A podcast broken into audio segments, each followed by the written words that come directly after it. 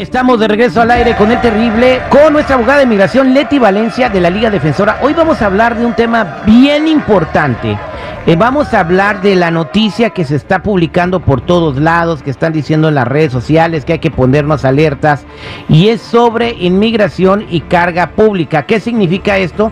Que si el gobierno piensa que tú vas a hacer una carga para el Estado, o sea, que le vas a costar dinero, no vas a poder arreglar tus papeles. Mucha gente tiene miedo y otros entraron en pánico porque hay algunos que reciben algunos beneficios.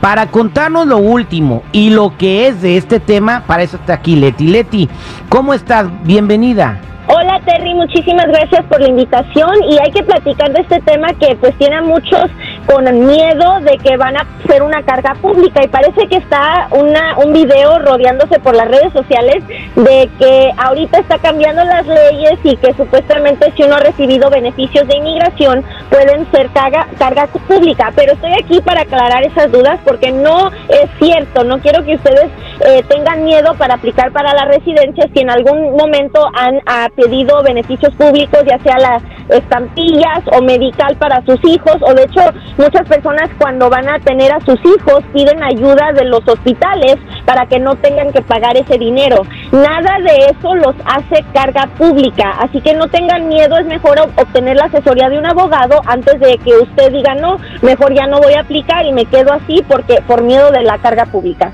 Oye, entonces, las personas que sí pueden ser rechazadas porque pudieran ser carga pública, ¿quiénes son, Mileti? Son las personas que ah, se mantienen completamente del gobierno. So, hay muchas personas que, por ejemplo, no pueden ni siquiera bañarse, necesitan ayuda porque tienen problemas mentales, porque han tenido arrestos. Entonces el gobierno los pone como en unas casas donde el gobierno paga por todo, por donde ellos viven, por la comida, por asistencia médica, todo eso. Eso puede ser carga, carga pública, cuando el gobierno te está pagando completamente para que vivas en el país.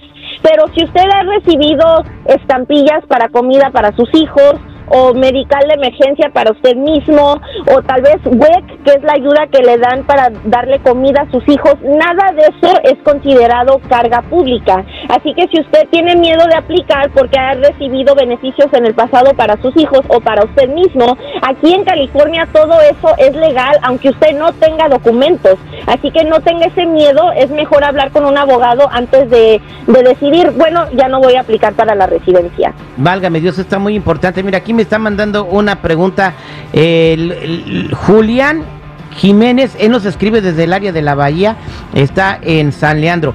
Dice Julián Terry, y yo estoy arreglando mis papeles y mi esposa también, nos iba muy bien, pero me quedé sin trabajo. Ahorita tengo tres meses sin trabajar y sigo en mi trámite. Tengo que regresar allá en un mes. ¿Ya me van a considerar carga pública porque no tengo trabajo? Muy buena pregunta, Leti. Él está en su trámite y tiene que regresar en un mes para darle el seguimiento.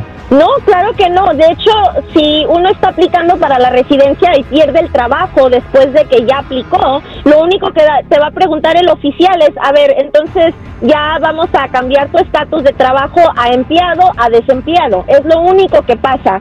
Cuando una persona está aplicando para la residencia, el patrocinador o el peticionador el que, es el que está, se está haciendo carga de que usted tenga manera de sobrevivir en los Estados Unidos. Así que de que usted se haya quedado sin trabajo, eso no le va a perjudicar para nada. Ok, pues muchas gracias por esta información que es muy importante y para toda la gente que quiera saber si hay un camino para que puedan tener su residencia permanente, sus papeles en Estados Unidos, hay muchas, hay muchas maneras, la gente lo ignora porque a veces le hace caso a, sus amigos, al compadre, a la misma familia, no, ni vayas a aplicar, pues no se puede, no hay manera, este, todavía nada una reforma.